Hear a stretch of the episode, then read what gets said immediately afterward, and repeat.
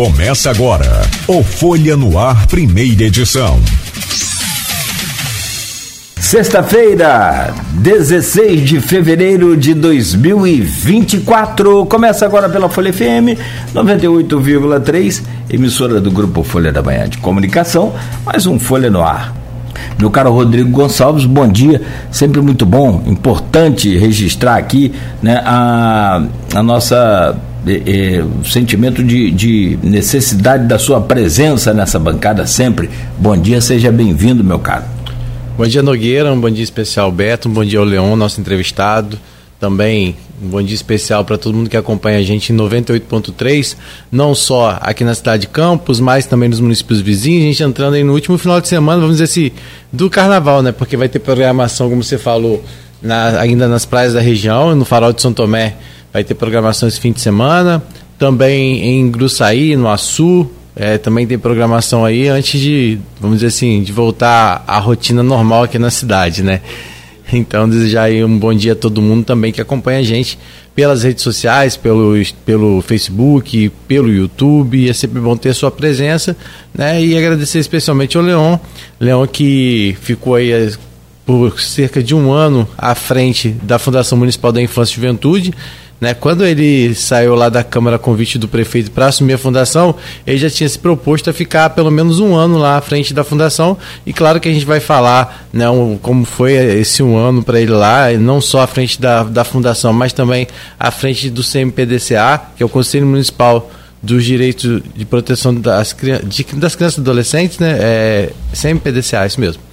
É, ele teve à frente também, participou desse, da, dessa luta mais recente em relação à lei orçamentária anual, então a gente vai falar um pouquinho sobre isso, sobre o papel de destaque que o Leão, Leão conseguiu nesse um ano, é, integrando o governo Vladimir, e agora também nesse retorno à Câmara, né, que é um ano que o Leão saiu lá da Câmara no momento que a pacificação tinha sido feita, ele pegou aquele momento todo de tensão é, antes da, da definição da eleição do Marquinhos Bacelar, depois, quando as coisas deram uma acalmada na Câmara, o Leon saiu para a Fundação Municipal da Infância e Adolescência e agora ele volta nesse momento tá ainda, vamos dizer assim, de tensão, apesar de algumas conversas já feitas pelos dois grupos políticos de tentar aí, é, melhorar um pouco o clima na Câmara, mas que a gente já tem declarações, como a gente já falou aqui, né, de, de alguns vereadores, inclusive da base, que falam que é pouco provável que em ano eleitoral o clima melhore. Né? E a gente já viu que isso já começou a ser evidenciado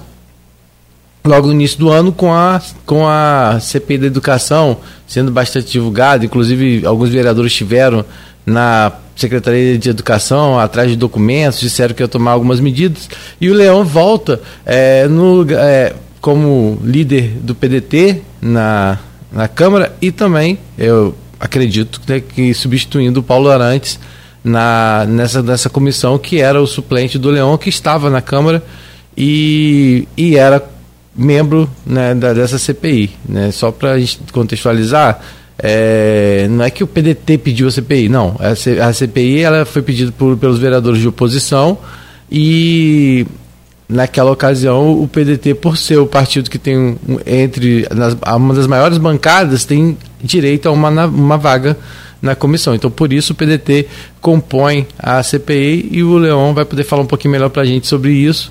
E claro, né, já começo já com ele já pedindo para ele falar, falar um pouquinho para a gente sobre esse retorno, a expectativa desse retorno e ao mesmo tempo uma avaliação, né, sua a, nesse período que você ficou lá à frente da um ano, né, quase um ano, né, da fundação. Bom dia, Leon. Bem-vindo. Obrigado pela pela presença. Bom dia, Cláudio. Bom dia, Rodrigo. É um prazer imenso estar com vocês aqui novamente, né? É, realmente a gente volta é, com bastante expectativas. É, não tenho expectativa de pacificação. Né? Eu acho que é, a oportunidade que nós tivemos de ter uma Câmara é, bastante. É, uma, uma Câmara que é possível você estar com um diálogo frequente. Não é que nós não vamos dialogar, mas eu acho que a oportunidade que teve da pacificação não foi cumprida em nenhum momento. Então acho que eu acho que cada um cumpriu o seu papel como legislador, fazer aquilo que tem que ser feito, respeitar, né? Porque eu acho que muitas das vezes falta o respeito, até mesmo na hora de, de, de se pronunciar. É, por muitas das vezes, eu acho que se todo mundo parar para ver e prestar atenção nas atas que foram lidas é, em dezembro. Acho que muitos, muitas falas ali estavam, estão, estavam vergonhosas, né? E eu tive a oportunidade de estar de fora observando a Câmara. Né? Então, é, posso dizer que algumas atitudes, não vou generalizar, certamente está sendo reprovada pela população. Né? Então, acho que a gente precisa é, cumprir o nosso papel como legislador. É, eu não volto para ser inimigo de ninguém, graças a Deus eu, não, eu não, não fiz inimizade na Câmara, a gente tem posicionamento diferente. Eu sou muito é, pontual naquilo que eu tenho que fazer, eu não tenho. não sou de, de, de, de o certo para mim vai continuar sendo certo, o errado vai continuar sendo errado. Então eu volto para a Câmara para cumprir meu papel como legislador, terminar o meu mandato nesse ano de 2024. Né? É, como, eu, como você mesmo falou, eu falei que ficaria aproximadamente um ano. Né, e voltei, e aí tinha falado com o Vladimir em janeiro que eu retornaria logo após o feriado de carnaval e fiz. É, uhum. foi o que eu determinei, que já estava determinado por mim que eu iria voltar e estou voltando para isso, para cumprir o meu papel. Consequentemente, faço parte da CPI da educação é, que Paulo Arantes estava, né? Então quero agradecer Paulo Arantes por todo o empenho dele nesse um ano é, lá na Câmara, de estar também defendendo o grupo político, mas acima de tudo os interesses da população. É, então eu queria que você falasse um pouquinho né, de, desse um ano, vamos dizer assim, a, fora da Câmara, você já falou dessa impressão que você teve, mas de estar tá compondo o governo, né, é, num, num, cargo que inicialmente talvez é, é, de extrema responsabilidade da fundação, né, você está lidando com crianças e adolescentes, é, é uma responsabilidade muito grande, é, mas de estar tá integrando o governo. Como é que foi essa aproximação? Gostou do executivo? É, era diferente do que você imaginava por, por conta de ter tido uma experiência só no legislativo? Como é que foi isso? Gostou da caneta? É, para mim foi uma experiência muito boa, Cláudio, porque é, graças a Deus eu fiquei os primeiros três anos é, na Câmara, tipo, tive a oportunidade de apresentar os meus projetos de leis, aquilo que eu me propus a fazer é, em, quando eu estava em campanha, eu tinha falado que ia lutar. E aí depois você vai para uma pasta para executar, né? E, e, ter a experiência que eu tive de trabalhar com aquelas crianças, tanto crianças é, é, que não estão em, em acolhimentos, mas também as que estão em acolhimentos, é, faz você ter uma visão diferente. Inclusive faz você entender que o secretário ele não consegue atender tudo, talvez, que o vereador está pedindo, porque existe N demandas, né? E aí a gente consegue estar do outro lado e ver que a visão que eu tinha muitas vezes quando a gente pedia algo e tinha dificuldade de ser atendido, não é porque não queriam atender, é porque existem dificuldades, existem prioridades, né? e a prioridade sempre vai ser o interesse da população. E dentro da, da, da fundação, eu tive a oportunidade de viver coisas extraordinárias. Né? Tanto ali dentro da, da, da, da própria Fundação Sede aqui, retornar, retornar com os cursos, que foram diversos cursos que nós retornamos. Conseguimos fazer a fundação ser a única estrutura pública no município que tem um certificado Cisco né, e um certificado internacional. É, estamos criando está é, tá em construção dentro da fundação agora é, o projeto de ecoterapia, né? Graças a Deus está tudo a vapor ali. É, temos, é, fizemos muitas coisas. Só, só desculpa, perdão. Já está funcionando o ecoterapia? Porque tá. é um, um, projeto muito procurado. Sim, sim. Aliás, até por conta do resultado que ele oferece, né? Verdade. Tá, estamos concluindo a obra, tá né? Participamos de um edital do Banco Itaú. É, o projeto que nós apresentamos para o Banco Itaú ficou em quarto lugar, então a, a, eles vão custear o, o projeto, né? E a construção ficou por conta do município, que estamos lá é, concluindo já. Acredito eu que até o final de março agora a gente está com o projeto concluído. Né? E os acolhimentos, que a gente deu dignidade àquelas crianças, é, humanizamos os acolhimentos, é, estamos proporcionando, e acredito que o atual presidente Diego Augusto vai continuar proporcionando a essas crianças a, aquilo que muitas das vezes é, é cesseado delas. Né? Então a, foi um ano assim bastante produtivo, foi um ano onde eu tive vivências que é ímpar, gostei, gostei. É, não, não vou falar que eu não me colocaria à disposição em outras oportunidades, né? Porque foi uma experiência muito boa. Uma coisa é você é, estar por, de, por detrás sem entender a realidade, outra coisa é você começar executando as tarefas. E o executar as tarefas é encantador e ver o resultado é extraordinário.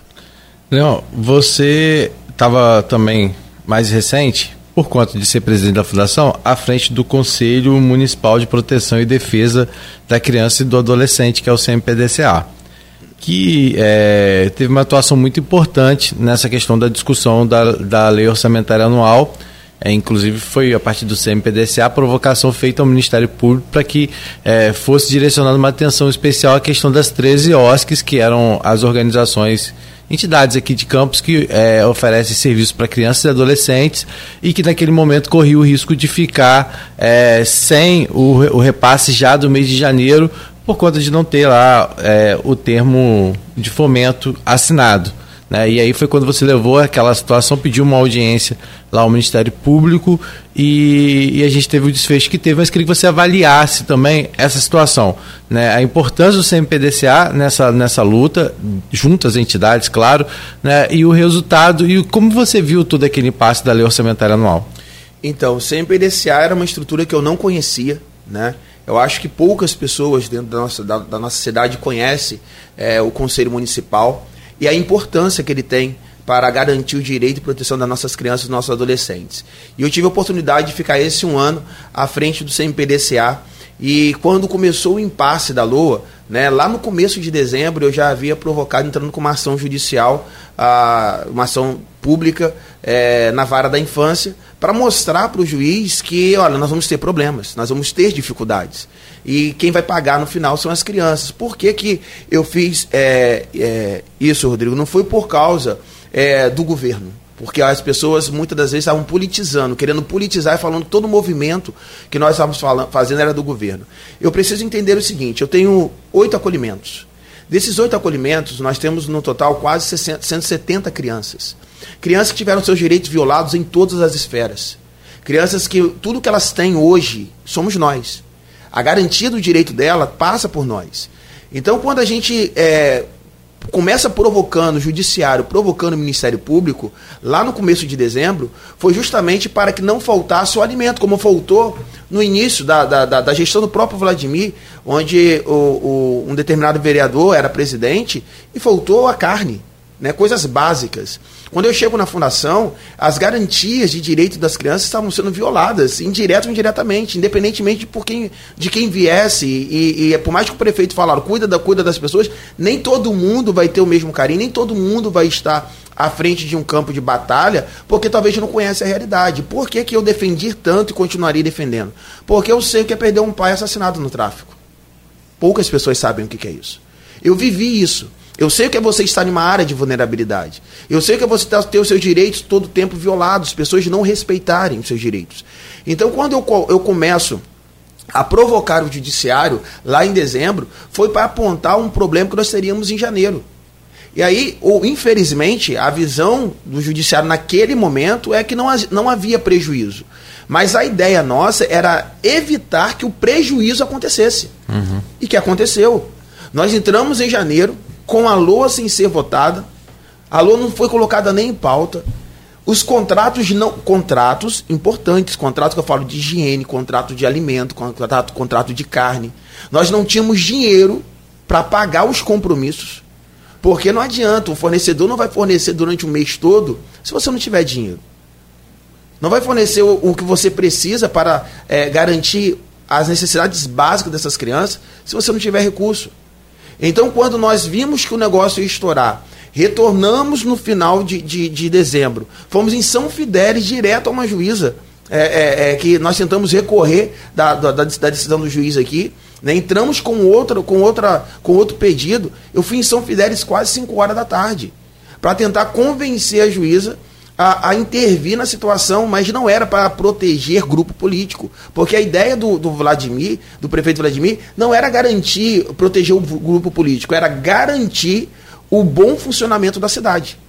Então, quando a gente faz isso, infelizmente tivemos novamente negado, recorremos de novo, foi, subimos, foi para foi o Rio, o desembargador entrou em, pediu para entrar em contato com ele, expliquei toda a situação, pareceu que havia entendido, mas também negou o pedido. Então, como que a gente poderia movimentar o, o tabuleiro? Era recorrer a quem defende essas crianças há mais de 20 anos, que é a doutora, doutora Nick, que era uma, é uma pessoa totalmente imparcial em relação à política. Então eu levei para ela as demandas, estava tava todo o tempo abastecendo ela com o que estava acontecendo. Vocês botavam uma matéria no ar, eu ia lá, pegava a, a, a capa de vocês, mandavam para ela, olha o que está acontecendo. E aí nós conseguimos provocar o Ministério Público, a doutora Maria Estela também entrou, pediu uma reunião emergencial a ela, que foi a reunião do dia 11 de, de, de janeiro que aconteceu, e essa reunião foi é, muito boa. Boa por quê? Porque no meio da reunião, quem aparece é o subprocurador da Câmara, na reunião, pedindo para participar como para assistir como espectador. Mas, pô, procura, o subprocurador vai, na, vai numa, numa sessão no Ministério Público, uma reunião no Ministério Público, e vai ficar como espectador somente ouvindo. Não, chamamos ele para o debate, chamamos ele para entender o que estava acontecendo. Né? E palavras dele. Ele falou que a questão era política. Não foi, não fomos nós que falamos isso. E aí nós começamos questionando quais são os problemas. Foi falado que o prefeito não respondeu os pontos frágeis que estava na LOA. E aí nós provamos por A mais B, com documentado, que o prefeito, a doutora já tinha isso, que eu já, já havia pedido do Tulane, já tinha mandado para ela, que o prefeito respondeu, o, profe, o, pre, o prefeito respondeu com mês de dezembro, dia 4 de dezembro, e todo mundo estava inerte relacionado a isso. Então, quais são os impactos que isso iria causar? Quando falava de falta de pagamento, não era uma, uma jogada política. Quando falávamos das garantias do direito das nossas crianças e adolescentes, não era uma jogada política. E graças a Deus, Rodrigo, as instituições, é muito difícil você conseguir ser governo e ter um bom diálogo com a sociedade civil, muitas das vezes, porque por muitas das vezes só olham também o representante do governo como uma pessoa política mas nós conseguimos ter um bom diálogo com as três instituições. E sim, começamos a movimentar para que elas lutassem pelos direitos delas. Porque, afinal de contas, nós estamos falando das instituições que iriam parar. A PAI, a PAP, a POI, Meninos de Ouro. Espe especialmente essas três instituições que são que cuidam de pessoas especiais, que eu já fui usuário, meu filho já foi usuário de uma delas. Então nós sabíamos o prejuízo que isso iria causar. E as instituições compraram a ideia. Mas não foi comprar a ideia do Leão compraram a ideia da essência que elas têm de lutar e garantir o direito dessas crianças. Foi por isso que nós fomos para as ruas, foi por isso que nós fomos para a frente das câmaras. Infelizmente, alguns tentaram banalizar, falando que era uma massa de manobra, mas, como eu falei, é muito fácil você estar sentado numa cadeira dentro de um gabinete e não ir para a rua. Eu gostaria de saber quais desses foram, durante os quatro anos que está completando agora, é, dentro de uma instituição dessa para enxergar a realidade. Quais desses viram quais são as necessidades das crianças, que muitas das vezes tudo que tem é aquela instituição, o alimento que tem é dentro daquela instituição. Não foram. Então você brigar por algo estando fora do processo é fácil. Você pode falar qualquer coisa e achar que vai colar. Outra coisa é você entrar dentro do processo, conhecer a realidade, quero ver se o discurso permanece o mesmo. Não, naquele momento falavam que tinham duas situações diferentes. Por exemplo, a questão dos acolhimentos que você colocou. Falava-se que naquele momento que aquela situação se resolveria com a questão do duodécimo, por exemplo, que até foi feita uma proposta, né? O próprio presidente da Câmara esteve no Ministério Público e, e apresentou uma alternativa para que não fossem parados esses pagamentos, que depois é, chegou a ser admitido até por integrantes do governo que poderia ser a solução para essa questão do, é, vamos dizer assim, desses pagamentos, mas que não atenderia naquele momento as instituições porque elas sequer tinham o termo de fomento assinado. Eram duas situações distintas e, e pelo que eu entendi, o que definiu de fato é, essa questão foi justamente o fato dessas instituições não serem atendidas sem a, a, a LOA. Foi isso realmente que aconteceu? É, a, lei, a lei era clara, né? A lei fala que nós só poderíamos assinar o termo de fomento com um orçamento. O orçamento é o quê? É o governo garantir que teria a verba para custear essas instituições. Então, se o governo não tivesse a lei orçamentária aprovada, não, não tinha como garantir o custeio dessas instituições. E a lei fala que só poderia assinar o sistema de, de fomento através disso. Então, quando nós falávamos que, inclusive, foi quando começou cogitando isso, eu corri para o Ministério Público e mostrei, levei documento, levei lei, falei para a doutora, porque como que eles estavam. É, é fácil resolver. Eu, eu ouvi um vereador discussando na Câmara e ele falando: não, vocês trazem aqui, é, é tudo balela, é tudo conversa fiada, estão falando que as instituições vão ficar desassistidas. Gente, eu estou falando de uma casa legislativa que não conhece a lei, a lei. Aquilo que está no papel, a lei é para é é ser lida e ser interpretada, mas não interpretada como eu quero. Ela tem que ser interpretada conforme ela é. Então era claro aquilo dali. Não tinha como é, é, pagar, pagar as instituições com duodécimo. E ponto. Você fala que teria que ter um orçamento. E aí, detalhe, nós estamos falando de. E aí chegou a cogitar, Rodrigo, alterar a lei para, se dar, para ter permissão para utilizar o duodécimo. Cara, como você vai pegar, se a gente está discutindo a LOA, como você vai lá na LDO, uma pauta vencida, trazer ela de volta, ressuscitar ela, Não seria mais fácil ter discutido a, a LOA? Não seria mais fácil fazer a emenda na LOA? Mas perderam-se todos os prazos, como vocês sabem. Né? Tudo que, que, que tinha de ser feito não fizeram. Né? Os acordos aconteceram dentro do Ministério Público. Se não fosse o Ministério Público, não teria, é, nós não teríamos a votação da LOA. Né? E aí, a gente sabe é, de tantas coisas que falaram da população, mas nós tivemos lá o remanejamento de 20% da Câmara. Nós tivemos lá o aumento na, no acordo que foi feito é, é da Imugli. Né? Então, é, é, tantas, e é muito fácil você se abster de uma votação. Ou, é, ou é, se você é contra, é contra. Se você não é, não é, não é de acordo, tem uma coisa que não condiz, você tem que votar contra. Quando você se abstém de uma votação é quando algo você tem dúvida. Mas eu acho que as posições de um lado e de outro eram muito claras. Quem era contra e quem era a favor, e ponto. Então, é, é, é são é, situações que estavam acontecendo que não estavam pensando em um todo. Então, falar que ah, é só pegar, trazer aqui, como ficaria? Você tem que toda pauta você tem que levar para a Câmara para votar. Como quando falam que não tem os valores corretos dentro da lei, é, da LOA, aí a gente tem que parar e pensar. O que, que tentaram fazer na LDO? Tentaram fazer na LDO aquilo que foi levado para a LOA, que aí atingia a Câmara. Mas não é que a Câmara não teria orçamento, não. Só que aquilo que tentaram fazer na LDO, que o governo, para fazer qualquer é, é, remanejamento, teria que trazer para a Câmara. Imagina só, você tem que comprar materiais emergenciais dentro de um hospital de uma cirurgia emergencial e você tem que apresentar um projeto de lei para a Câmara, para a Câmara autorizar o remanejamento caso não esteja aquilo dali é, é, dentro da, da, da, da lei orçamentária. Imagina só como seria.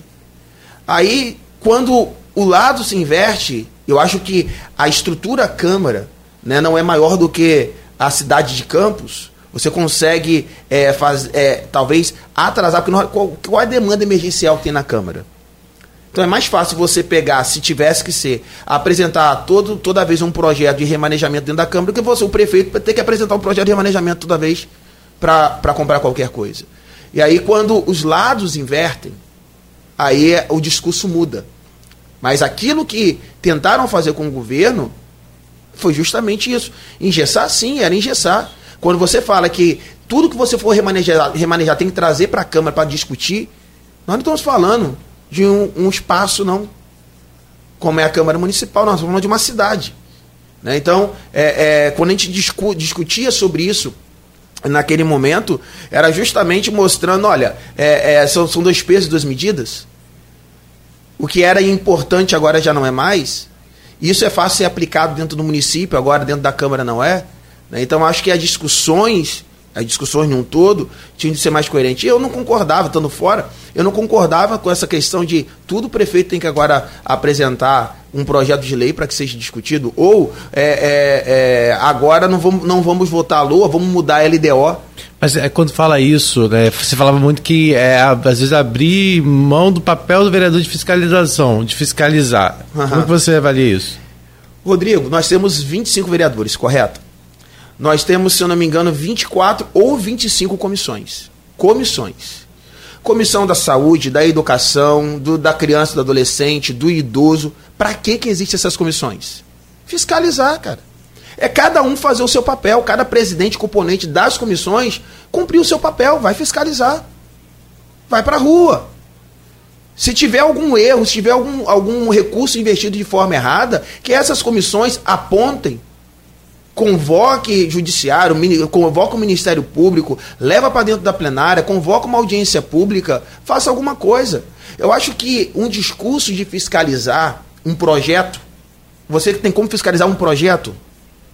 É uma questão de coerência. Você fiscaliza papel desde quando? Quando ele nem existe. Um projeto de lei é um projeto de lei. Você pode fiscalizar o que está contido nele a partir da aprovação da aplicação dessa lei. Aí você tem que fiscalizar. Então acho que é um discurso muito frágil de fiscalizar a LOA, um projeto dentro da casa. Tudo que poderia ser feito, como nós falávamos, era o quê? Fazer as emendas. Não apresentaram, vai ter que ser do jeito que estava mesmo. E aí, a partir daí? Então quer dizer, se conseguisse alterar tudo que tivesse que alterar dentro da LOA, não iria fiscalizar? Não, eu consegui colocar tudo que eu queria colocar dentro da LOA. Agora o prefeito aceitou tudo, o grupo político do prefeito aceitou tudo, aí agora a gente pode ficar um ano dentro desse projeto orçamentário sem fiscalizar nada porque está tudo dentro da LOA. Não, as comissões são para isso. A comissão da criança vai, vai fiscalizar as verbas destinadas para as crianças. Da saúde vai fiscalizar a verba destinada para a saúde. E assim vai. Então, falar para mim, ou ouvir aquele discurso que nós estamos, temos que fiscalizar projeto, papel que está tramitando dentro da Câmara, é no mínimo incoerente isso. Né? Então, acredito que, no meu ver, na minha opinião, era um discurso muito frágil, né? É, e fiscalizar, você só consegue fiscalizar você indo até os lugares. Tem, tinha gente querendo fiscalizar as verbas é, voltadas para as crianças e adolescentes, mas não foi dentro de uma instituição filantrópica durante os três anos. E aí? Não, é, é isso aí eu presenciei. Tinha vereador confundindo é, o que era o recurso do Fundo Municipal da, pra, da Criança e do Adolescente com a Fundação Municipal da Infância e Adolescência. Uhum. Né? Falava, ah, não está dentro da fundação os recursos para as entidades, mas não estava mesmo, porque das entidades é o fundo municipal, é. né?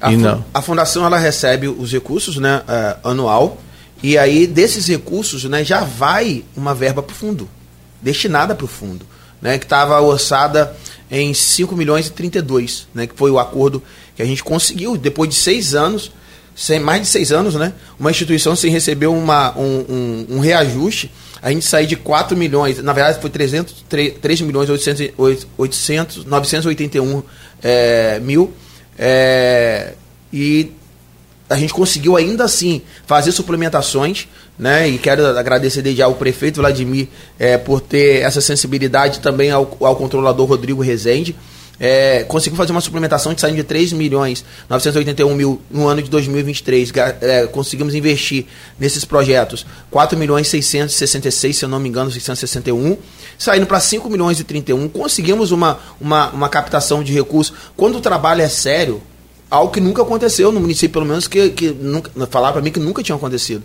Nós conseguimos com uma empresa da, da, da, da do Porto do Açu uma captação de mais de um milhão então isso é, é, um ganho muito grande.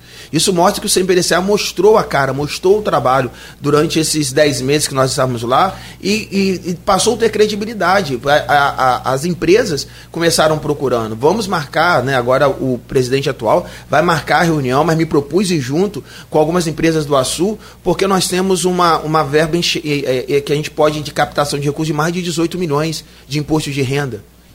Graças a Deus saímos de 90 mil, que foi agora do ano passado, para um, mais de um milhão, quase um milhão e meio né, que de, de, de, de fomento de empresas privadas. Então a gente precisa é, é, é, é, fazer a, a, a, as coisas acontecerem com seriedade. Eu acho que quando você fala assim, ah, a fundação. E outra coisa importante também, é, ah, tem, um, tem 700 mil, um exemplo, 700 mil para o Hospital São José. Eu acho que todo vereador deveria saber que é necessário ter algum valor para criar-se uma rubrica. Ponto. Por isso que existe o remanejamento. Primeiro você cria o, a LOA, a LOA ela foi criada, vai ser aprovada, tem que ter lá algum valor para criar uma rubrica para aquela pasta lá. E a partir daí nós temos o que? O remanejamento. Para que, que você aprova remanejamento se você não pode remanejar? Então a interpretação estava equivocada. Então, se eu tenho lá 700 mil, mas eu sei, a gente tem ciência que o Hospital São José em um ano não vai gastar só 700 mil. Mas precisa se criar as rubricas das pastas. E aí faz esse remanejamento. Mas por que, que não existe um planejamento melhor disso? Se sabe que ali existe uma demanda. É porque a gente percebeu, e isso foi colocado também por algumas pessoas, que, na verdade, é, a lei orçamentária, a, no caso a LDO, quando surge lá antes da lei orçamentária anual, muitas vezes ela é meio que, que, que repetida, só com alguns azuis. Já, há mais de 10 anos, segundo falam, é a mesma. É a mesma, não tem é muita alteração. É muito usado também um termo é, que é uma peça fictícia. Sim. É uma peça fictícia, mas, não é uma peça exata. Por mas por que não uma peça se não exata, porque aí são números, essa coisa que podem variar de arrecadação de um, de um mês para o outro, essa coisa. Você não sabe quando é que vai começar uma guerra na, na, na, na Rússia, na Ucrânia. Uhum. Né? Você não sabe quando. Mas, tanto pode para cima quanto para baixo, é, o, a arrecadação do município. Mas por que, que não, não, não se pensa em tentar fazer isso o mais próximo da realidade possível? Será que é possível fazer isso? Justamente para não acontecer esses ruídos que uma aconteceu. De falar, ah, tinha 50 reais no fundo de mas, qualificação emprego. Mas os ruídos acontecem. Oh, vamos, vamos, vamos, então, vamos para dentro da política. Né? Eu acho que todo, no Brasil, não é Campos não. Se você for lá pegar a lua da, da, do governo federal, todas elas têm o mesmo molde, é da mesma forma, e todas elas têm um remanejamento por causa disso. Porque nós estamos falando de valores que não existem. Né? É uma previsão de quanto pode entrar. Né? Então você tem peças fundamentais ali que não podem ter. Um exemplo, ele estava falando do, do, Hospital São José. Porém, se eles falassem da estrutura da saúde, Sim. o Hospital São José não é algo à parte. Igual o Fundo de Qualificação e Emprego. Tá você entendendo? tem a Secretaria de Trabalho e Renda, de, de qualificação. A Fundação Municipal da Infância e Juventude, 30 milhões. Ah, mas aí tem lá um projeto da fundação lá que está 100 reais. Mas qual é o valor aplicado dentro da estrutura da fundação? 30 milhões que eu posso movimentar isso dentro daquela estrutura. Então eu não posso discutir o Hospital São José de forma isolada. Eles têm que pegar o número no todo. Qual era o número que a saúde estava, uh, estava, estava sendo aplicado para dentro da saúde? Então é, são discussões que, tem, que nós temos que ter coerência, nós temos que parar e pensar. Então, quando fala assim do Hospital São José, é como se o Hospital São José não fizesse parte da saúde. Mas faz. Então, quanto lá estava, quantos milhões estava de investimento na saúde? Ah, tá o projeto da educação. Tá, podia ter tanto aqui, mas qual é o valor que está lá sendo, tá sendo previsto para a educação no geral? É por isso que nós temos manejamento para pegar agora essa distribuição desse valor que está concentrado na estrutura principal e redistribuir. Porque nós estamos falando de valores que vão entrar, nós estamos falando de um ROIDs que pode cair, Hum. Nós estamos falando de uma verba é, é, de, de alguma aplicação que pode não chegar. Nós estamos falando da prováveis emendas que o prefeito pode conseguir. Então, quando fala que é uma peça fictícia, é justamente por causa disso. Porque nós estamos falando de valores que ainda não estão nas contas. Mas você acha que a partir dessa discussão toda que houve, da LDO e da LOA, isso vai chegar de forma diferente? Porque daqui a pouquinho já está chegando de novo. É, é, é tá rápido. Não, né? daqui a pouco já tem que estar tá lá. A LDO é, já tem junho, que estar. Tá, ela tem que ser votada antes do recesso. A LDO. De junho, né? É, tanto é que ano passado não teve recesso que ela não foi votada a LDO. E foi onde começou todo o impasse lá.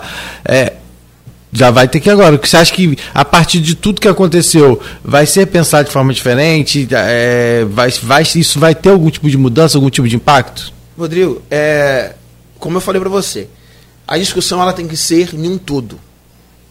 O problema é que para politizar a situação, discute de forma isolada. Eu repito, se chegar para a gente lá, a saúde vai ter, dar um número qualquer aqui, 200 milhões eu vou entender se o Hospital São José, se a UPA tiver, se a, se a, se a, a UBS tiver com 100 mil, eu vou entender que a saúde não vai deixar faltar para São José. Porque imagina só, se cada pasta trabalhar é, estrutura por estrutura, como vai ficar essa peça? Pra, até para a gente analisar. Imagina só se a educação pegar aqui estrutura por estrutura dela e falar assim, como nós vamos analisar isso? Então, o que nós temos que fazer é, é, é como legisladores, é fiscalizar, é estar em cima da aplicação, saber o que está tá acontecendo, o que não está acontecendo, obrigar que a estrutura principal não permita faltar o fomento para as suas, suas vertentes ali. Né? Então, acho que é uma questão, é, eu repito, eu não vejo, eu, eu vejo que tem que ter alguns alinhamentos, sim, como tudo tem que ter um alinhamento, tudo tem que ter uma reformulação, tem que ter algumas alterações, tem que ter toda, qualquer estrutura, qualquer esfera tem que ter. Mas eu acho que quando se for discutir LOA, eu acho que nós, como legisladores, temos que discutir a LOA num todo. Não é pegar pontos fra que nós temos como frágeis, né, para tentar, de alguma forma, é, fazer o que, o, que, é, o que aconteceu aí. Então, acho que é, são coisas que nós e temos. o que, que aconteceu ali, então? Política. Isso não foi fala minha, não. Tá? É, se a gente for pegar, é, é, é claro, é, quando eu falo, o subprocurador chega numa reunião, ele fala que. Ah, o próprio, o próprio Marco Bacelar Aí falou, gravou o vídeo, tá gravado, todo mundo tem, que ali é uma ação política. É uma ação política. Então, assim, eu acho que eu, eu, é, o meu discurso foi o seguinte: é, eu acho que nós temos que fazer, usar, usar a política, sim, porque a política faz parte do jogo, mas a partir do momento que essa política, ela que deveria garantir a, a, o direito, ela está violando os direitos, nós temos que botar um ponto. Eu não sei se. se desculpe se ia terminar. Não, eu não. Assim, se tem alguma coisa boa nessa lua, na minha opinião, é de que eu nunca vi, e aí alguns casos até ruins, mas pelo menos se falava é, das pessoas falar, ah, não aguento ouvir mais falar de lua. Acho que houve um engajamento da população nessa sopa de letrinhas que são essas coisas que nós temos aqui no, no Brasil, não é, de, é só de campos, é, LDO, LOA, a população acaba ficando desestimulada ou com preguiça mesmo de querer se interessar sobre isso. Mas é, dessa vez eu não sei se você pensa assim, houve um engajamento muito grande. Toda Sim. vez que alguém falar sobre Lua agora, em qualquer reportagem, qualquer post, qualquer comentário no rádio, jornal, falar, ah, já sei o que é Lua. Isso, é um, para mim, eu acho que foi um fato positivo. Você que pode aproveitar alguma coisa desse, desse, desse, dessa novela toda. Mas aí eu te pergunto, não, não sei se para esse essa legislatura vai ser possível.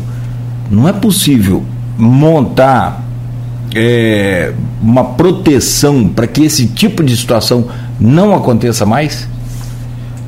Ô Cláudio, eu acho, eu acho o seguinte, é, foi bom você falar sobre essa questão que a população ouviu falar da Lua, né? E aí nós temos um grande perigo, né? É quando a população ela ouve falar de um tema, mas as informações não chegam para elas conforme deveriam chegar. E aí cabe a nós como como como legisladores é, levar para a população a informação correta. E aí, quando a gente tenta confundir a cabeça da população, a gente vai ver o momento que nós estamos vivendo na, na, na, no Brasil. Uma, uma, uma, um país que se acha, muitas das vezes, politizado, mas que, na verdade, não está politizado. Né? É, é, é, é defende algumas coisas de um lado e de outro, mas não entende do assunto. E aí, tudo que se fala compra e vai para uma briga que talvez não tenha conhecimento nenhum. Então a gente tem um lado positivo que as pessoas passaram a ouvir falar da LOA. Acredito eu que isso vai chamar mais as pessoas para dentro da, da, da, da das sessões, né, que eu acho importante a, a população participar. É, eu acho que, que as discussões, enquanto nós deixarmos que os interesses políticos falem mais alto do que o interesse da população no geral, e aí, repito, qual é a diferença do, do, Vladimir, independentemente de qualquer outro governo que eu já vi na cidade? Qual a diferença do prefeito Vladimir? É que ele estar dentro dos processos.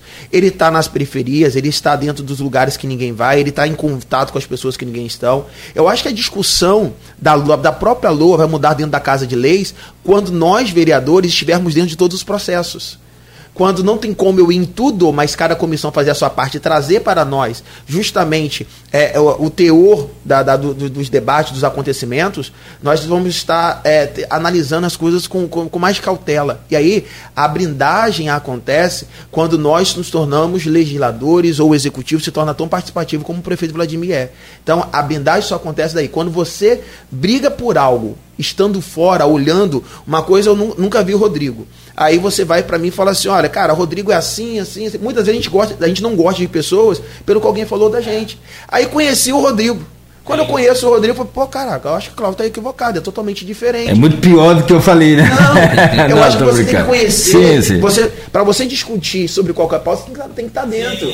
Um exemplo, eu. eu Cara, eu... o tal do fofoca sempre foi terrível, né? Agora, com os grupos de WhatsApp aí agora ficou ultra terrível. Tem, então, tem vereadores que dominam determinadas pautas, alguns é, é, utilizam dessa, dessa, desse, desse controle que eles têm em determinada pauta para usar de forma negativa. Mas um exemplo, eu tenho coisas que eu ouço o vereador Antônio de Matos falar que eu não tenho domínio.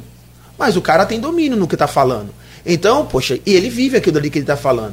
Aí quando vai falar lá de inclusão dentro da Câmara, é lógico que todos os vereadores estão ali para trabalhar sobre a inclusão. Mas eu vivo a inclusão, eu estou dentro do processo. Então eu sei o que eu estou falando. E quando você está vivendo, a sua visão muda. A única forma de brindar, de brindar. E essa brindagem, Cláudio, ela tem que ser, ela tem que ter um único intuito, a garantia de direitos da população. Então você só vai garantir esses direitos quando você vive. Quando você deixa de fazer videozinho o tempo todo nas redes sociais, videozinho de brincadeirinha, de dancinha, disso, daquilo, daquilo outro, e você vai viver a realidade da, do povo. Essa é a diferença do governo Vladimir Garotinho. Ele vive a realidade das pessoas. Eu fui com ele em Cidade Luz e uma mãe atípica estava lá precisando de uma ajuda, ele entrou na casa daquela mãe. Não queria saber se a casa era bonita, feia, se teria o que comer, se não teria. Entrou e viu a realidade. Então, assim, a única blindagem que nós temos é essa que o governo está fazendo hoje. Vivendo a realidade. Vendo uma primeira-dama que sai de, de, de, dentro da sua casa e está todo o tempo na rua. Aquilo ali não é cena, não. Aquilo ali é ela. Entendeu? Então essa, isso tem que acontecer com frequência. Isso tanto legislativo como executivo. Não adianta só algumas pessoas fazerem isso. É, eu sei que a gente tem que intervalo, mas a gente precisa falar porque o Leão citou bastante em relação ao trabalho das comissões. E a gente tem visto agora a Comissão de Educação com a questão da CPI. Posso fechar só uma linha da, uhum. da Lua? Me permite? 7h54, tem que, quer fazer o, o, o, intervalo e trazer CPI depois ou vamos emendar a CPI direto? Não, pode fazer o intervalo. Pode? Não. Só, não, só uma zinha da Lua. Que hoje a gente vai voltar depois, quando a gente for falar da avaliação. É da eleição de Vladimir, Câmara, e então a gente vai, vai saber também como é que ele acredita que vai ser esse impacto da Lua na questão eleitoral, entendeu? A gente vai voltar ah, a falar. Então vou deixar minha pergunta para depois. Não, mas pode fazer essa. Não, mas aí vai antecipar a pauta. É, a minha pergunta é: para você, nesse embate da Lua, houve vencedores e vencidos? Quer responder no, no, no próximo, próximo bloco? Pode ser. Pode ser? Pode ser. Então vamos tomar um café. São 7 horas e 55 minutos em Campos. E você falava, Rodrigo, sobre justamente isso. Falamos sobre as comissões, se quiser concluir seu raciocínio. Não, não, é, é, é exatamente isso. A gente vai falar agora desse, né, de, de todos a questão do impacto né, dessa, dessa lua também, na né, questão da avaliação do governo, vai falar de outras coisas aí, a gente. Emenda para fazer exatamente o que é estar tá nessa, na, nessa, nesse primeiro bloco, que é esse movimento seu de saída da fundação, o motivo que aí as pessoas que não entenderam vão poder entender através de você. Okay. 7 horas e 56 minutos em Campos. Não, legal, sabe o que? O, o Leon, Rodrigo, você que está nos ouvindo, tem vários comentários e, e, lá no YouTube, que é bacana. Que na verdade o que, que acontece? O YouTube é um, um aplicativo exclusivo para vídeo. O Face se adaptou, o Instagram se adaptou, tá, tá. mas o, o, o YouTube ele tem mais qualidade, tem mais. É, nossa imagem fica mais bonita, eu fico mais bonito ainda. Então, Rodrigo fica mais bonitão, você também, vou quebrar seu galhão. Mas lá no Face também tem vários comentários, eu vou aproveitar e agradecer a todos. Daqui a pouco a gente vai, ao longo do programa, trazendo também. Leon, eu deixava uma pergunta aqui para você no, no bloco anterior, e seguindo o fio. É, eu perguntava sobre vencedores e vencidos nesse embate da Lua. Isso por conta, é claro, de ter ficado explícito, claro, e muito é, é, assumido a questão política. Então, a minha pergunta é nessa questão justamente política. Houve vencidos e vencedores, na sua opinião, nesse embate da Lua? Eu acho que deve ter uma flexibilização dos dois lados né? É, o objetivo do governo era aprovar a Lua. O objetivo foi alcançado. É, as mudanças que tiveram que serem feitas foram mudanças que, naturalmente, é, isso iria acontecer, até mesmo porque o prefeito já havia sinalizado lá atrás sobre a questão da possibilidade de fazer o, o remanejamento dos 20% para a Câmara, que é o que eles precisavam, né? É, o que eles exigiram, né? exigiram entre aspas, é, pediram é, nesse acordo foi a questão também da, da Imugli, do fundo da, da, é, da, desenvolvimento, se não me engano. Foram pontos que foram possíveis serem feitos. Aquilo que pudesse vir a mais, né, ou que eles pudessem pedir a mais, era inviável, porque teria que ser, de fato, é, feito durante o período de tramitação da, da LOA dentro dos prazos legais. Né? Então, aquilo que foi possível mediante a lei foi colocado lá, sem alterar o objetivo principal e as peças fundamentais dentro da LOA. Então, acho que, é, na minha opinião, por mais a gente fala assim, é lógico que, que o, o, o, governo conseguiu manter a estrutura principal, né, do outro lado, o presidente da Câmara conseguiu o, o, o remanejamento né, almejado pela Câmara, da, da, da, dos mais de 40 milhões que a Câmara vai receber. Mas eles falam que houve é, mais recursos para transporte, mais recursos para o fundo de qualificação, dentro do que foi discutido, eles colocam isso como ganhos. É um ganho, já que, é, eu, como eu falei, o, o acho que o, os pontos mais aflorados, no meu ver, né, para eles, foi justamente a possibilidade de remanejamento da Câmara e o, o, a verba da Imugre ter aumentado. Teve a questão do fundo, que eu acho que, que, que foi também feito um, um, uma alteração de valores lá.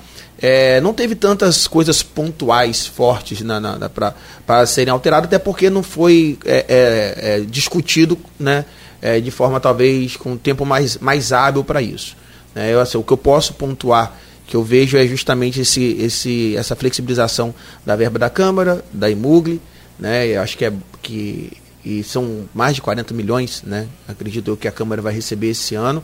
Né? Espero também que, que, que, que fomente, que faça é, é, ações na cidade, eu acho que a Câmara nossa, desde o começo eu tenho falado isso, ela tem, não é porque agora o, o vereador é, Marquinho está lá não, eu falo que é, tem que ter uma participação maior da Câmara, fomentando mais atividade dentro da, dentro da cidade. Tive a oportunidade nos dois primeiros anos ter o respeito apoiado, que é a conferência, apoiado pelo, pelo presidente da Câmara até então, Fábio Ribeiro, que foi quem me ajudou a dar o pontapé inicial para essa conferência. Acredito que pode fazer muito mais. A Emugli também é, fez alguns cursos de capacitação. Né? Na, na época eu estava lá é, de mediadores, cuidadores, capacitando os profissionais da área da educação. Então acho que pode fazer muito mais né? para que a verba seja é, melhor aplicada. Então acho que, que ganhador eu acho que a população que ganhou porque não faltou nada para a população. Né? E os dois lados tiveram que sentar, conversar, ver aquilo que politicamente poderia ser conversado. Foi conversado porque isso só provou uma coisa: não havia erro na Lua. Ponto. Porque se houvesse erro na Lua, não haveria acordo em nenhuma hipótese. Por mais que colocasse ali, aqui, tá, não tinha, ver, não tinha erro na Lua. Isso para mim ficou bem claro. Então, a, a, o, que, o, que, o que tinha é, é, de questionamentos eram é, é, a, tanto interesses da Câmara, no geral, da, da de remanejamento, EMUGLE, como de um fundo que, que, que se fazia necessário e tal, mas erro, erro, ninguém conseguiu apontar um erro. Falaram de erro, que erro que estava lá? Não tinha erro. Então, porque ninguém nunca provou, mostrou que a luz estava errada. Até porque que quando questionaram isso a Procuradoria-Geral do município, o doutor Lantes com sua equipe provou que não havia erro nenhum na LOA, juntamente com o Rodrigo Rezende e o professor Weiner. É, e ganhos políticos disso? Você acredita. A gente tem visto dentro da. Né, acho que agora deu uma esfriada, mas naquele momento as pessoas muito mais. É, pareciam estar mais favoráveis a, a Vladimir do que a Câmara. É, como é que você vê isso? É, a gente está agora entrando nesse ano eleitoral. Você acredita que. É, algumas pessoas falam, a gente ouviu do próprio Buchaú aqui, que é candidato, possível candidato a prefeitura de Campos, que foi um tiro de canhão no pé da oposição. Você acredita que houve realmente, vamos dizer assim, esse capital político veio realmente para Vladimir nessa, nessa polêmica? Eu acho que isso mostrou o quanto o governo está bem avaliado. Né? E uma coisa importante, né? que a gente fala assim, uma área considerada pedra, né? que a gente sabe que historicamente a, a família Garotinho se nunca foi é, é, sobressaiu nessas áreas, pelo, pelo pouco conhecimento que eu tenho, isso mostrou que esse, essa área está muito com Vladimir. Então, é, o, o, lado positivo politicamente para Vladimir, para o prefeito, com certeza. É, mostrou que a população está do lado dele. Porque se você for observar, o movimento nas redes sociais era tudo em prol a votação da Lua, exigindo, e, muita, e aí, infelizmente, algumas pessoas, ah, porque é grupo político, não. Eu falo assim, eu não discuto, eu não entro em grupo, ah, grupo de WhatsApp político. Pode botar o que quiser meu lá. Eu não, nem me defendo daquilo lá, sabe por quê? É um grupo político que só tem gente de política lá dentro. Que vai cada um defender o seu, falar mal daquilo que tem que falar. O que, que avalia? É o que a população fala de verdade. Então, eu acho que ficou isso muito evidente para o prefeito Vladimir, o quanto ele está sendo bem aceito. A avaliação para o governo da LOA ajudou ter, ver o termômetro de como o, o, o prefeito ele trabalhou, porque, ah, consequentemente, foi uma forma de mostrar que sem Lua tudo que foi feito não poderia ser feito, né? Então isso mostrou o quanto o governo já fez. É, tal, talvez o tiro de canhão eh, vem muito por causa disso, porque se o objetivo era mostrar fragilidade, fez mostrar os pontos fortes, como a cidade desenvolveu, como a cidade está crescendo, com muitas coisas para melhorar, sim, mas mostrou como esse governo está sendo avaliado por todos, de todas as classes. Então, assim, é, é é, acredito que, que o tiro saiu pela culatra mesmo.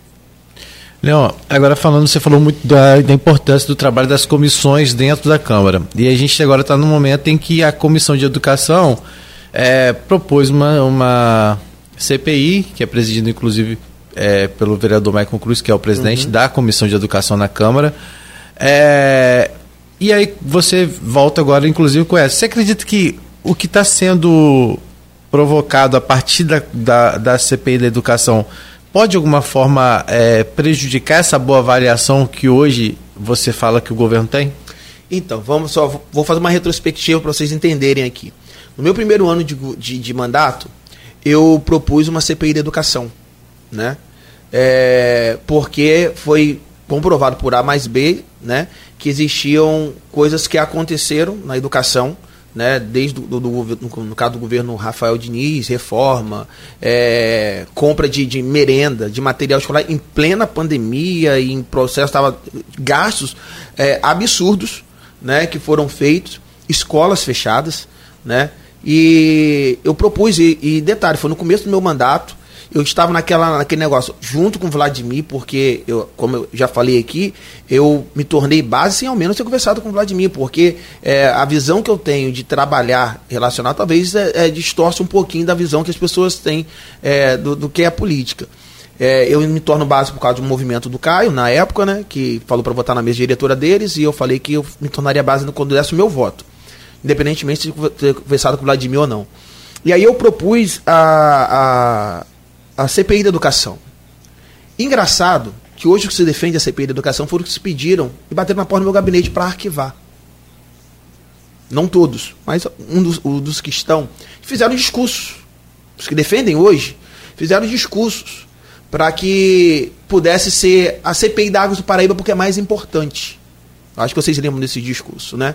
Vários subiram. Os que defendem hoje a CPI da educação subiram, né? Pedindo a importância. Só que a minha CPI era próxima. A CPI da Águas do Paraíba estava depois da minha. Então, na ordem, a minha viria depois. Entendendo a importância também que tinha da Águas do Paraíba, a gente chega no consenso, se não me engano, em 2022, eu arquivo, peço para arquivar a, a CPI da educação, devido a N, as N é, audiências públicas que nós fizemos na, na, na, na Câmara da, da, da Águas do Paraíba e, infelizmente, em todas elas eu tive embate com todos e, e provamos dentro de contratos que eles, que eles não estavam cumprindo. Arquivei, um dos pedidos foi até em público, em tribuna do próprio Rogério Matoso, que pediu para arquivar e, e é, a CPI. Né, assinei lá o arquivamento, fiz a solicitação. E cadê a CPI da Águas do Paraíba? Não, foi barrada é. a justiça. É. A gente não pode recorrer? não pode movimentar? Por que, que a CPI da Paraíba foi barrada na justiça? Né? Talvez se alguém for, é, alguém, alguém pode me explicar, né? A, justiça barrou a CPI da Águas Paraíba. A justiça impediu a Casa de Lei fiscalizar aquilo que nós entendemos dentro do contrato que está errado. O que a justiça barrou foi justamente o aumento. Até onde eu tenho conhecimento né, que o Vladimir, o prefeito, foi lá, brecou o reajuste, conseguimos, eles foram lá de forma judicial e conseguiram romper. Ah, a, CPI, aí, a CPI também teve impedimentos jurídicos. Agora corrige-se os impedimentos jurídicos. Impedimento jurídico é para ser corrigido. Concorda comigo?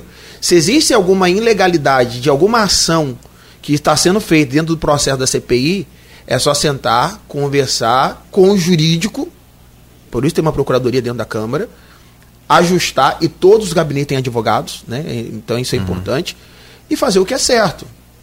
Mas não cruzar os braços, porque a justiça foi lá e impediu a Casa de Lei, que tem como instrumento legal uma CPI para fiscalizar a ilegalidade, impedir da gente fiscalizar, e a gente cruza os braços e não faz mais nada. Mas por que, que a CPI da educação, quando eu propus lá atrás, não foi abraçado? Por que não fiscalizou? Talvez porque a Águas do Paraíba, não posso afirmar, mas a Águas do Paraíba não tem impedimento político. Entendeu? Mas, é, mas é, vamos supor, a expediente da Águas do Paraíba foi aberta, mesmo que esteja. Uhum. Aí é, isso não impediria a abertura de outras. Sim. Que pode ter mais de uma CPI ao mesmo tempo. começa algumas, algumas ilegalidades que a gente tem falado. Antes da CPI, essa CPI da educação que foi proposta, acho que a gente tem que conseguir entender o contexto dela toda. Antes da CPI da educação que foi proposta agora, que eu não sou contra fiscalizar, não. Se tiver coisa errada, vai mostrar. Se tiver coisa certa, beleza. Tem que fiscalizar mesmo. Mas qual é o intuito? Se tem três CPIs antes dessa da educação, por que arquivar as que estavam na fila para que essa andasse logo? Ou não? Por quê? Parei, não foi nem levado em plenário para uma votação para saber, nem perguntaram aos propositores da CPI se eles queriam arquivar ou não. Vamos arquivar? Eu entendo que por mais que tenha autoridade de, do presidente ou da mesa diretora, né, eu acho que quem tem que solicitar o arquivamento ou não de uma CPI foi quem pediu para abrir. E foi arquivado. E aí, beleza. As que estavam na frente for, mataram elas, porque o importante é a CPI da educação. Querem fiscalizar, fiscaliza. Só que tem um, algo importante também para falar sobre a CPI da educação. A Lei Federal 1579, ela vai falar para a gente lá no artigo 5 do seu inciso 2 que a, a, a, CPI, quando ela é aberta, né, ela tem a incumbência de, de, de ser aberta, ela termina na sessão legislativa. O que, que isso quer dizer? Quando acaba, acaba, é, passou 2023, e, e, e 2023 foi até 24 de janeiro de, 2023, de 2024, a sessão legislativa se encerrou. Para que a CPI ela, te, ela seja prorrogada, tem que levar em plenário para votação. Quem tem que decidir se vai continuar ou não, agora é a plenária. Eu fiz o meu pedido. Não sou contra fiscalizar, mas que leve para a plenária, porque a lei, tanto o regimento interno como a lei federal, vai dizer para a gente o seguinte: a incumbência da CPI termina na associação legislativa que ela for otorgada. 24 de janeiro acabou a sessão legislativa de 2023. Se fiz questionamento na reunião que eu participei, como também. Já teve reunião? Já teve. Quinta-feira, se não me engano. Eu não entendi, você entendeu, Rodrigo? Entendi. A sessão é, que você falou. O que, que acontece? Esse... Fechou o ano, fechou a CPI, é isso? É, o, a sessão legislativa, a lei ela entende que é o ano que ela, que ela foi aberta. 2023. Dentro de 2023, tem que ser todos os trâmites, todos os trâmites têm que acontecer. Dentro dessa sessão legislativa. Se por algum motivo ela entrar na próxima sessão legislativa, ou seja, no próximo ano legislativo, e se entender que precisa continuar, é necessário levar em plenária para a prorrogação da CPI. Isso não aconteceu ainda. Se a CPI hoje permanece na próxima sessão legislativa, que é 2024, sem ser levada à plenária para votação essa prorrogação, ela está ilegal. Porque ela está infringindo a lei. E você vai fazer o quê? Já fiz o meu pedido. Já fez. Pedido para que seja levada. Seja em plenário. Se entende que é necessário prosseguir com a, com, a, com, a, com a CPI da educação? Se há esse entendimento, levei para, a, a comissão da CPI. Se vocês têm esse entendimento. Então aquela fiscalização foi legal? Sim. Pelo que você está falando? Da... A fiscalização ela pode acontecer em qualquer momento. Não, mas em momento. nome da CPI? Não está prorrogada a CPI. Então foi legal? Eu entendo que sim. A fiscalização da educação pode acontecer em qualquer momento. Agora, assim, fiscalização em qualquer órgão do município. CPI, tá? para que ela continue, a gente precisa que seja levada em plenária para votação para a prorrogação dessa CPI. E esse é o entendimento dos demais membros? Não, mas não é um entendimento, é a lei. Eu não estou falando, eu não falando do achismo de, de A e de B. A Lei Federal 1579 de 52, ela é clara quando diz isso. Ela diz o seguinte aqui, ó. Vou dizer para você aqui. Os prazos legais regimentados para a atuação da referida CPI estão. É, não. É, artigo, é, artigo 5 inciso 2 A CPI ela, ela tem que terminar dentro da sessão legislativa em que foi otorgada, salvo em deliberação do respectivo plenário da Câmara para prorrogá-lo. Tipo assim, não é o que eu acho, é o que a lei fala. O grande problema que nós estamos acontecendo, estamos esbarrando, é que nós estamos no achismo daquilo que a lei é clara, ela é categórica. A lei não dá a, a, a, a margem para pensar outra coisa. Entendeu? E aí o regimento interno ele fala que a CPI ela tem que acontecer conforme o regimento interno, né? aquilo que está lá na lei municipal, e aí vai muito além. E o que está na lei federal. E nenhuma lei em outra esfera abaixo da federal é, é, é, é superior. Então o que a gente tem que cumprir hoje é a lei. O que, que você quer? Eu fiz isso quando a gente teve a, CPI da educação, da, da saúde, quando eu fiquei como, como presidente na saída do, do Juninho Vigílio, que teve que prorrogar, eu levei em plenária para prorrogação. Para prorrogar o prazo. Então, assim, vamos seguir a lei.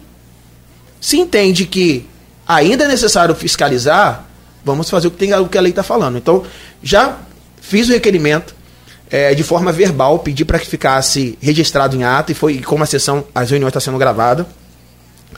Protocolei também para o presidente da Câmara, é, informando a ele da ilegalidade que está acontecendo, caso a CPI ela prossiga sem que seja levado para quem é por direito, que é a plenária, para se discutir sobre ela, né, da prorrogação.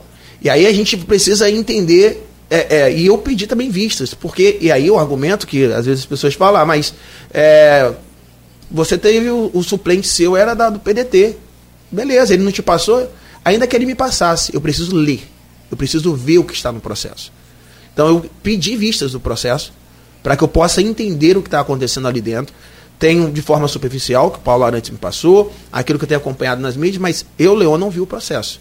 Então eu requeri esse processo. Acredito que não vai ser negado porque é um direito, né? É, é, meu. Então eu já fiz os meus pedidos, é, é não venho para tumultuar, mas eu venho para fazer que a lei seja cumprida e que a gente é, é, tenha o um máximo de transparência e acredito para que essa CPI ela tenha o um máximo de transparência, ela passa pela aplicação da lei. Mas você é um vereador da, da base, você acredita que essa CPI, chegando ao plenário, ela seria prorrogada? Não sei o que a plenária vai decidir. Agora, que tem que passar, tem que passar. E outra coisa importante. E você acha toda justo, CPI. E você toda... acha justo se chegar na plenária ela ser barrada? Você como membro da CPI hoje? Toda CPI, hoje, eu, Leon, eu, Leon, vou dizer, eu, Leon, toda CPI, ela tem que ter pautas determinadas. Por que, que ela está fiscalizando? Não pode ser um leque amplo, não. Ela tem que ser bem categórica naquilo que ela quer fiscalizar até onde eu tenho conhecimento, não posso afirmar, mas eu preciso ver, né? nós não temos pontos categóricos para serem fiscalizados. Existe um leque aberto, bem abrangente, né? e aí a gente precisa também seguir ali nisso daí. Então, até para eu me posicionar, eu preciso ver o que está dentro dela. Né? É, um exemplo, falaram que não entregaram documentos, mas aí o, eu ouço o, o secretário de Educação falar que entregou os documentos. Eu não tive acesso, então eu não sei se entregou ou não entregou. Eu ouço um lado, que é a base do governo, falando, olha, eu entreguei.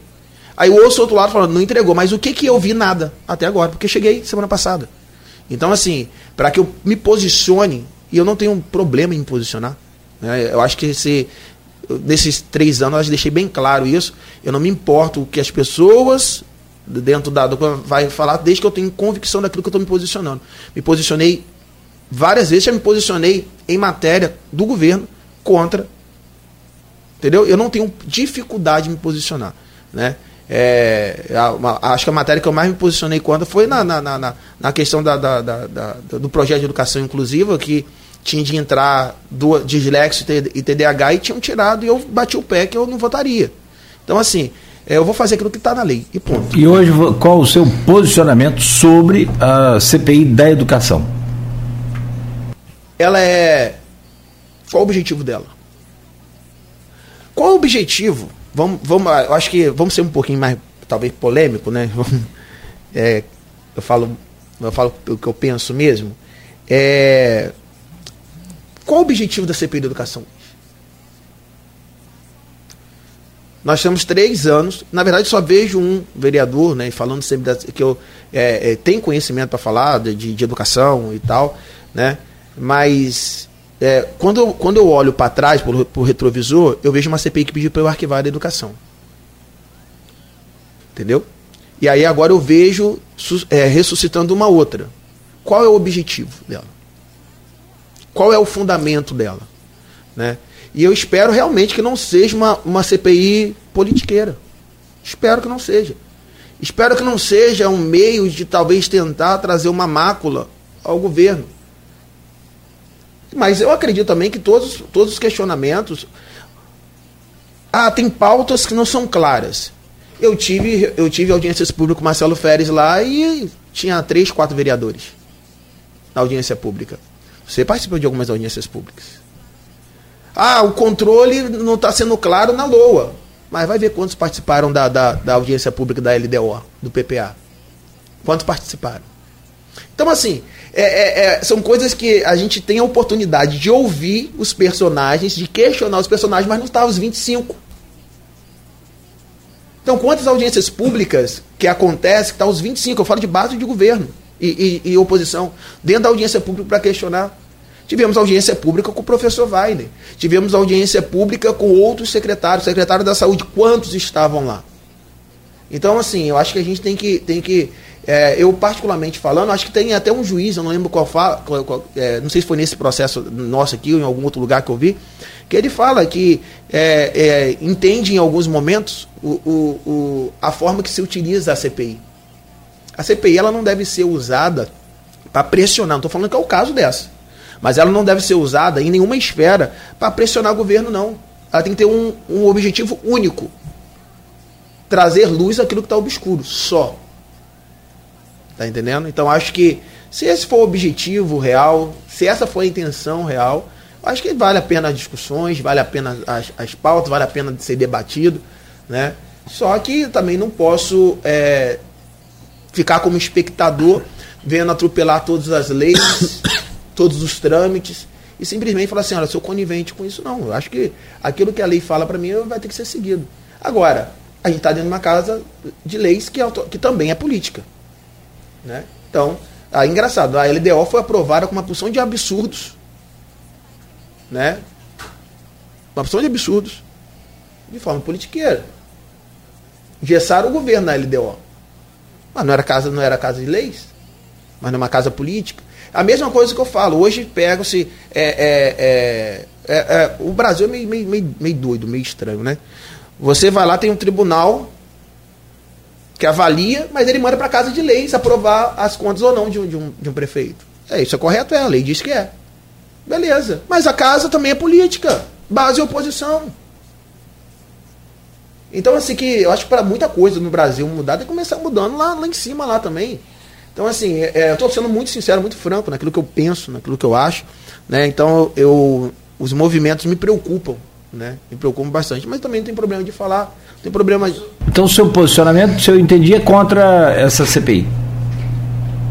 Se o objetivo dela for um exclusivamente um meio de, de tentar frear o governo, aí eu sou totalmente contra. Como eu falei, a lei fala que a CPI ela tem que ter lá suas vertentes daquilo bem claro que ela quer investigar. Você não pode pegar lá, ah, eu quero investigar isso, isso, isso, isso, isso, isso, isso. A lei fala como tem que ser montada uma CPI. Se não existe isso, já é, já é uma ilegalidade. Eu não sei o que tem lá, então não posso falar. Né? Entendendo, conhecendo alguns A sua CPI, quando você criou, quando você. Eu conto eu que eu queria. Você não era política? Não, não era, porque eu não tinha nem. Eu não, foi no começo do ano de 2021. Foi mediante aos absurdos, ninguém me pediu. Porque algumas, tudo, tudo que a gente faz é porque. Ah, Leon voltou para a Câmara, porque pediu. Ah, Leon, porque, porque falou pediu. Ninguém me pediu para voltar. Agora, como eu já ia voltar, eu, detalhe, eu tinha, eu tinha uma, umas alterações para fazer de estrutura de DAS dentro da estrutura da fundação, vai meu nome junto logo. Me antecipei, é lógico, quero participar agora da CPI também. Poderia ser Marquinhos, poderia ser Rio Lu, poderia, mas eu quero, eu quero, quero participar. Eu quero entender eu quero saber o que tá, qual, qual é o jogo que está sendo jogado. Entendeu? E a gente vai discutir sobre a CPI. Agora, vocês não vão ver que eu vou tomar nenhuma atitude da, a, a base da ilegalidade, eu estou apelando lei. Porque a lei fala é o que eu vou pedir que seja cumprido. Se vão respeitar, porque vai ser votado meus requerimentos, se vão respeitar ou não. Se vão beleza. ser colocados? Se, não, tem que ser. Tem que Mas ser já colocado. não aconteceram casos que. Tem, aí, ah, aconteceu um agora. Tem que ser Alô, colocado. não foi colocado. Infelizmente, quando você não respeita a lei, quando você atropela a lei, a gente está dando, a gente está abrindo margem, procedentes, para justamente acontecer o que deveria acontecer. A Casa de Leis não deveria estar tá judicializando tudo se ela respeitasse a lei. Aí a gente vai ficar judicializando todas as ações dentro da Câmara. Ah, aí não, os poderes não podem interferir.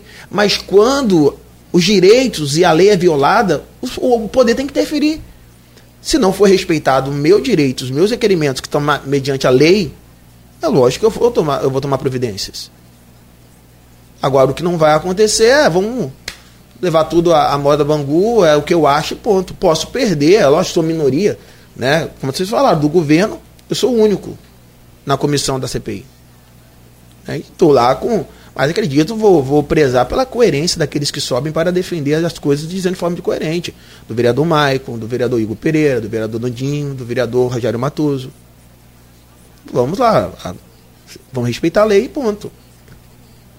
Tá certo. Leão, dentro disso, ou seja, a gente está num, num, ano eleitoral e por óbvio essas coisas no ano eleitoral elas acabam sendo acentuadas. Na verdade, desde o ano passado podemos dizer que já já está no ano eleitoral. Você levar em consideração que a eleição é em outubro, então você já está é, né, desde outubro do ano passado a um ano de eleição. em consideração a eleição de 2022, desculpa é, te interromper. Sim que é do, a cada dois anos, né? Pois então... é. E aí, a gente. Eu queria que você falasse. A gente tem pesquisas que mostram uma avaliação muito boa de Vladimir nessa questão da reeleição em primeiro turno. Por outro lado, tem pesquisas também que falam. É, mostram uma possível renovação da Câmara, por mais que isso não seja. E, e também uma reprovação, por mais que seja um índice percentual muito. É, acho que diferente de, de de 3 para quem aprova, de 3% para quem aprova, para quem desaprova a Câmara. Como que você avalia essa questão hoje do governo? É, avaliação, você acredita realmente que o, o governo tem essa avaliação toda que aparece nas pesquisas e na possibilidade de reeleição de Vladimir em primeiro turno? É, eu acho que. que uh... Mesmo com essas movimentações que estão existindo? É porque, olha só, Rodrigo, a gente tem que se preocupar quando tem erros. Né? Eu acho que o TCE aprovou as contas do prefeito no primeiro ano, aprovou no segundo ano Tribunal de Contas do Estado. Né? É, então, é, eu acho que ficou bem claro a transparência desse governo. Tentaram agora né, macular o, o cartão Goitacá, que também foi provado que não existe mácula alguma. Então, assim, a gente vai se preocupar com o quê? Eu acho que o grande segredo que está, eu posso dizer por mim, do meu trabalho que eu faço, e do prefeito Vladimir também, pelo que ele tem mostrado, é que ainda que tenha alguém batendo, alguém, querendo detonar, alguém falando, se preocupa com o seu objetivo, com o propósito. Se Vladimir ficasse esses três anos se preocupando com o que estão, com os movimentos somente que estão fazendo, só com isso, esquecendo do, do trabalho dele, é lógico que politicamente ele tem que se articular, mas eu acho que o grande segredo dele foi porque ele não perdeu o foco do propósito para qual ele entrou. Foi o que ele mesmo fala. Três, ele estava lá em Brasília, tranquilo, poderia ajudar a cidade somente com emenda. Ele sai do conforto dele e vem para dentro da cidade com um propósito. E o propósito não foi. Em plena briga política que estava, tem que ser. Tem que ter uma humildade muito grande de chegar e conversar com o seu opositor com o intuito de chegar em um consenso para a cidade andar. Vladimir fez. Vladimir nunca se isentou de, de, de dialogar mesmo tendo divergências e divergências políticas sérias, né? Familiares, também sabe que, que há questão familiar também. Então, quando você tem o foco no que você quer, onde você quer chegar, e o que que faz? Eu, eu, o, o John Maxwell, na, no seu livro Liderança de Ouro, ele fala o seguinte assim, olha, ninguém quer seguir um líder que não sabe onde quer chegar. Por que que hoje Vladimir Aí algumas pessoas acham que só, só a gente da política que segue ele. Porque muitas pessoas, o cidadão da, da campista tá, tá, tá abraçando a, a, a caminhada do Vladimir. Porque já está bem claro e evidente aonde ele quer chegar. Qual o objetivo que ele quer fazer na cidade. E ele está fazendo. Então, assim, é, se a gente ficar se preocupando, ah, vai, vai passar a CPI, vai ter um outro movimento. Ah, estou falando com você aqui agora, pode estar alguém em algum lugar se articulando uma forma de me jogar na lama. Tentaram isso lá atrás. Tentaram. Então, assim, e por que, que eu não parei? Porque isso é pequeno demais diante daquilo que do propósito que eu tenho na minha vida. Acredito que para Vladimir também é, é, é, é, é traz desconforto, é, é desgastante demais. A gente está tendo o tempo todo ficar brindando, fechando as arestas. É. É muito desgastante. Mas qual é o propósito nosso? Não é o propósito do outro. Qual é o propósito nosso? Então a gente vai brindar a, as ações do governo em prol da, da sociedade, né?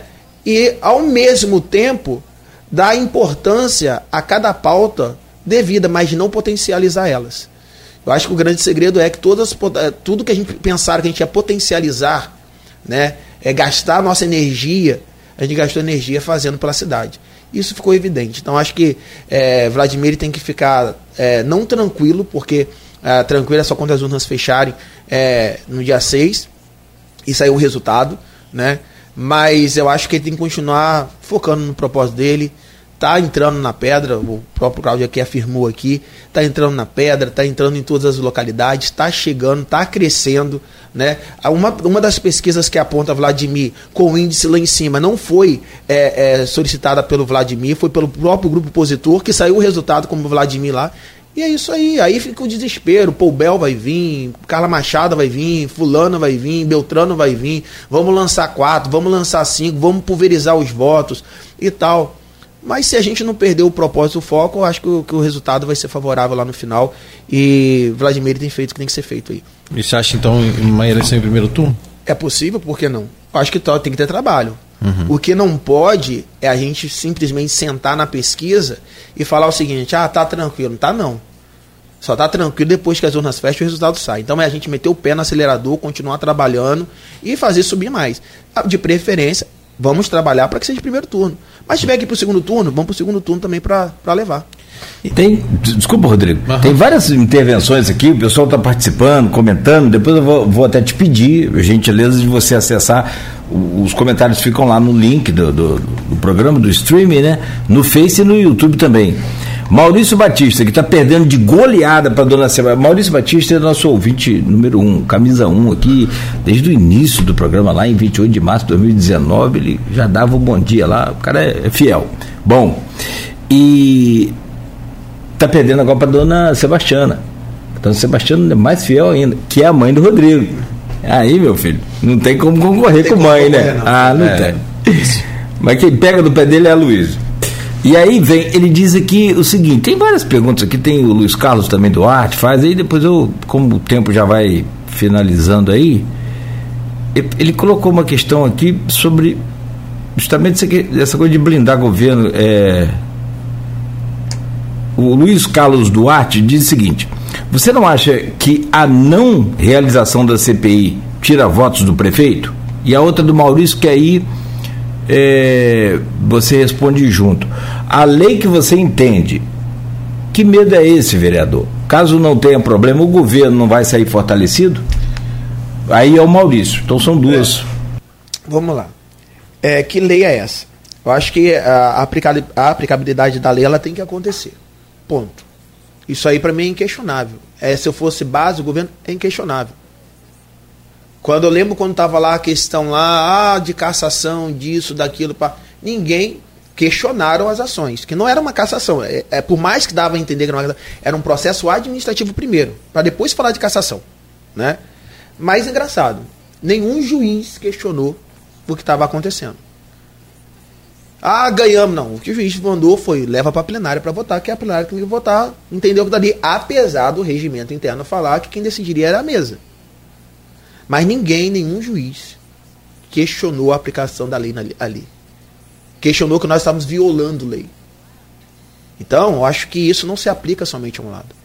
E por mais que a gente fale, ah, o governo vai sair fortalecido, vai sair em todas as esferas. Tendo a, tendo a CPI, não tendo a CPI, acontecendo a CPI, não acontecendo a CPI. Eu não estou questionando se, se tem que ter ou não tem que ter, não. Acho que tudo é, tudo é válido. Toda fiscalização é válida. O que eu questiono, o que eu questiono é a omissão de algumas comissões durante todo o ano. Porque para eu chegar no fim do que está acontecendo, vamos ser sinceros, para eu chegar hoje no fim de falar assim, vou montar uma CPI, eu tenho que ver o histórico de três anos do que, que essa comissão fez. Quais foram. Ah, não, porque eu acho. Ah, tomada de preço.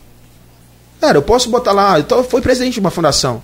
Eu posso colocar lá uma tomada de preço de um de algo de, de um ar condicionado de X valor, mas a tomada de preço não quer dizer que eu vou comprar por esse valor não. É só entender aquilo ali, gente. Ah, porque tem bola de não sei o quê. Quando a gente bota preço de qualquer coisa, a gente pega três orçamentos.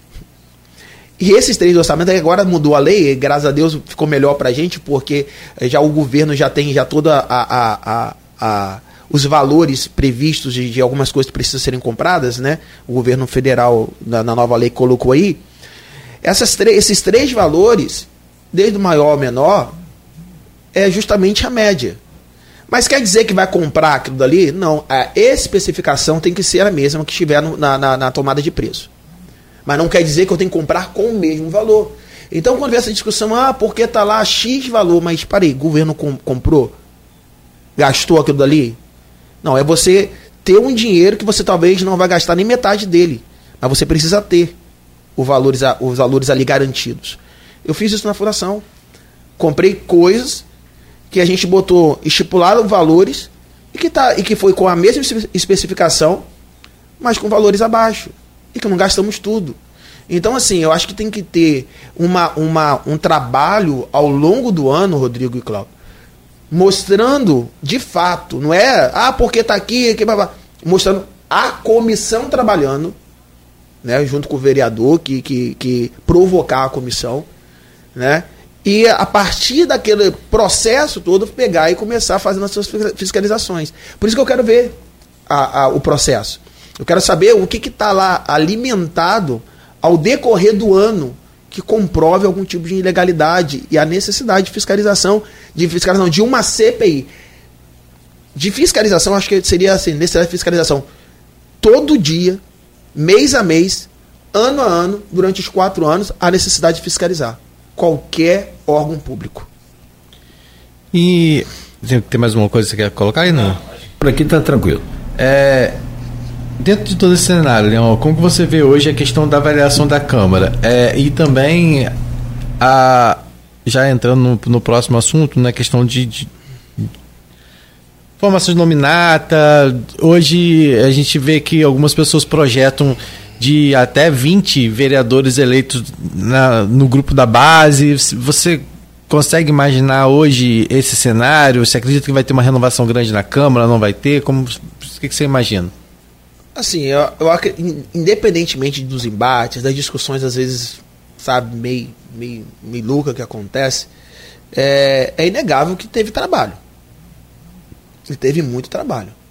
Né? Tanto base como oposição trabalharam sim com dificuldades, com esses problemas que nós uhum. temos, que entra a vertente política, mas eu não tenho como falar que vereadores da base não trabalhou, que vereador da oposição não trabalharam, talvez por causa das brigas que ocorreram durante ao longo desses anos, né, é, não permitiu que a população visse de fato os trabalhos realizados pela oposição e pela própria base do governo. Então acho que é, é, tem vereadores dos dois lados que sobressaíram nas suas pautas, né, que fizeram um bom trabalho nas suas pautas. Eu acho que a população ela tem que sim é, não ficar é, somente atento a, a, a, a, notícias soltas. Eu acho que tem, tem que nós temos que criar essa prática de ver o texto e o contexto da situação para fazer uma avaliação. É, eu acho que, que essas brigas trouxeram um desgaste muito grande para todos nós da, da, da base oposição foi negativo, né? Mas eu acho que, que se a população em si ela for ver todo o trabalho, que vai ter renovação, não tenho dúvida. Que, que com sinceridade, que, que volte mais do governo, que nós se, tenhamos as 20 cadeiras, seria melhor dos Mas essa é a projeção que está sendo feita? A gente, a gente não precisa ter 20, não. Se enviar 17 tá bom, entendeu? 17 tá bom. É, 17 pessoas firmes, 17 pessoas que não mudam de posição, 17 pessoas que, e... que, que vai brigar às vezes com o prefeito, mas você vai se manter leal à sua palavra, não a palavra, mas a leal, leal a si mesmo naquilo que acredita. Eu acho que seria uma boa a gente ter. E aí a gente entrou para falar rapidinho, porque já está entrando na reta final, da questão do PDT. O PDT hoje tem você e mais. Eu, Rilu e Marquinhos. Marquinhos, três vereadores. Como é que está o trabalho do PDT? É, Hoje a gente viu que você foi é, mantido como presidente do partido aqui em Campos, né? Inclusive com a Marta Rocha veio aqui para esse evento. Antes o próprio Carlos Lupe já tinha vindo aqui, já tinha falado dessa questão do alinhamento junto ao prefeito e da manutenção do seu nome à frente do PDT. Você já falou para a gente como é que foi a sua chegada ao PDT e você também já deixou claro que a sua a, você estar à frente do PDT estava atrelado também ao fato de você, do PDT apoiar a possível reeleição de Vladimir.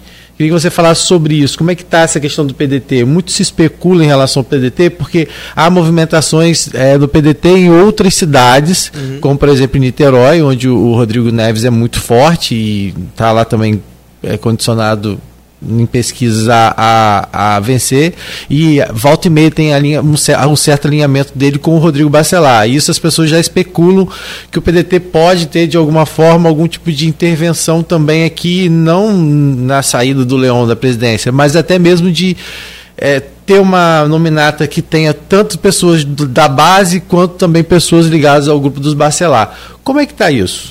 Então, é, desde o começo eu tenho, eu tenho falado, vou, vou ratificar isso. Né? Hoje eu tenho a visão do PDT, né, através de Lupe, Marta Rocha e o Ismael, que tem que frisar, que é o secretário-geral é, do, do Estado. O, eles me mostraram muito o que, que é um partido. Né? O que, que é, o, é você ter mais brigas políticas partidárias e um partido que briga por direitos e garantia das pessoas. E eu não tinha essa visão que eu tenho hoje de partido. Eu acho que, que vale a pena as pessoas conhecerem um pouco mais de todos os partidos e entender o que qual é a função de um partido dentro da sociedade, né? E como eu falei no começo, eu tinha um partido como ah, é só eu colocar meu nome para ganhar ou perder uma eleição. E hoje eu entendo a importância que uma sigla tem dentro da, da, da, da, da sociedade. Quando eu converso com o Lupe, né, como eu falei para vocês, eu estava com uma, com uma determinação judicial para sair do PDT. Né, por causa da questão de Caio e tal, que para mim é, é, águas passadas também. E, e quando, eu, quando eu recebo o convite para ser presidente do PDT em Campos, né, no diretório provisório, eu falei sim. Olha, eu fico, mas eu queria que tivesse esse alinhamento que nós vamos compor, mas nós não vamos lançar candidato, porque eu acho que gratidão é uma coisa que não se prescreve. Eu acho que quando eu fui abandonado pela própria sigla através de uma pessoa em Campos, quem me abraçou e fez meus projetos andarem foi o prefeito Vladimir. Então tem que ser grato a isso. Então, essa sim foi a, a, a condição que manteve, se mantém até hoje. Né? É, lá na frente, né, em, outro, em outro momento, a, a gente pode ver muita coisa pode acontecer ainda né, é, em outras eleições, né, mas nesse momento, nesse momento a, a, a gente está bem alinhado com o prefeito Vladimir Garotinho. Na verdade, não é, não é ao inverso, não, eu não sou consequência de Vladimir. Né, a parceria da, do, do PDT hoje está com Vladimir vem justamente de uma questão de gratidão e lealdade a, a, a tudo que ele fez por mim é, e pela pauta que eu defendo no decorrer desses anos. E especulações, foi o que eu falei para vocês, especulações sempre vão existir. Se eu ficasse preocupado com as matérias que estivessem saindo, hoje a gente não teria tido uma convenção em Campos, eu não teria sido eleito presidente do PDT. Então eu preocupei em fazer o trabalho. E uma coisa que o Carlos o ministro Carlos Lupe falou foi o seguinte: é a tua lealdade. Porque quando nós te chamamos para ser presidente, você poderia ter saído, mas quando nós te chamamos para ser candidato a, a, a deputado federal, podendo até mesmo te atrapalhar, dependendo dos votos que você tivesse, você aceitou nos acréscimos. Você pensou na gente, você pensou no grupo, você pensou no partido. Então, quando eu fui falar para ele, olha, ô ministro, eu fui em Brasília e falei, ministro, tá tendo. Ele, Leon, você deu a mão ao homem. A minha palavra é essa com você. Para acabar o burburinho, vou falar para Marta Rocha lá em Campos, lá. Ela vai ratificar esse apoio. Então, assim, eu não estou preocupado. Até porque eu não acredito que o deputado Vitor Júnior ele estaria, eh, ele seria capaz de fazer movimento é, por detrás dos panos, né? E acredito que não é o perfil dele, e muito menos Rodrigo Neves é, iriam fazer para tentar me prejudicar em Campos, sabendo que eu estou alinhado com o prefeito e eu fui o único vereador em Campos que apoiou os dois.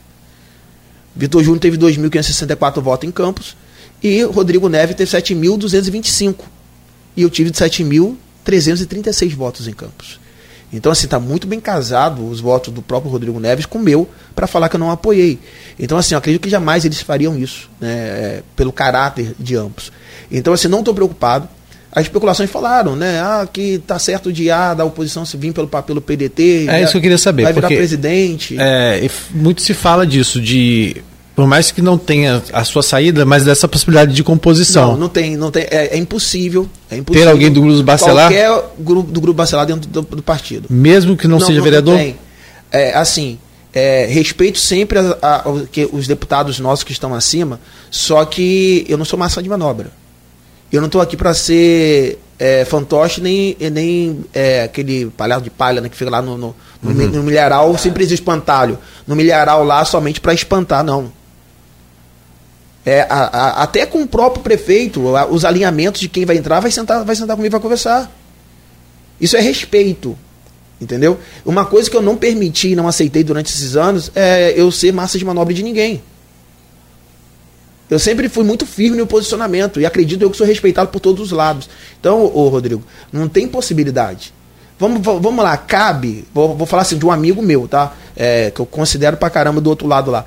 Cabe hoje, é, por mais que eu goste muito, eu falei com o Rio Lu. Falei com o Rio Lu. Rio Lu, ah, quando ele tava na oposição. Ele, ó, oh, vou Não, meu, presta atenção, aqui você não vem, cara. Pergunta ele, eu falei isso pra ele. Sou seu amigo, gosto de você pra caramba, mas é incoerência um partido apoiar o Vladimir e tá com um vereador de oposição? É incoerência. Então, assim, eu respeito e graças a Deus me foi dada autonomia pelo ministro Carlos Lupe e pela deputada Marta Rocha de dialogar e discutir o partido em Campos. Uhum. Respeitando sempre qualquer um, respeitando a, a, a, influência política de Rodrigo Bacelar, do próprio, dos próprios deputados nossos, mas eles também têm que respeitar isso. Então, assim, nenhum deles participaram da, da, da, da convenção aqui. Correto? Quem veio foi a Marta Rocha. Né? E graças a Deus eu não tive, eu não precisei do apoio é, é, de nenhum nesse momento para permanecer com o partido ou não.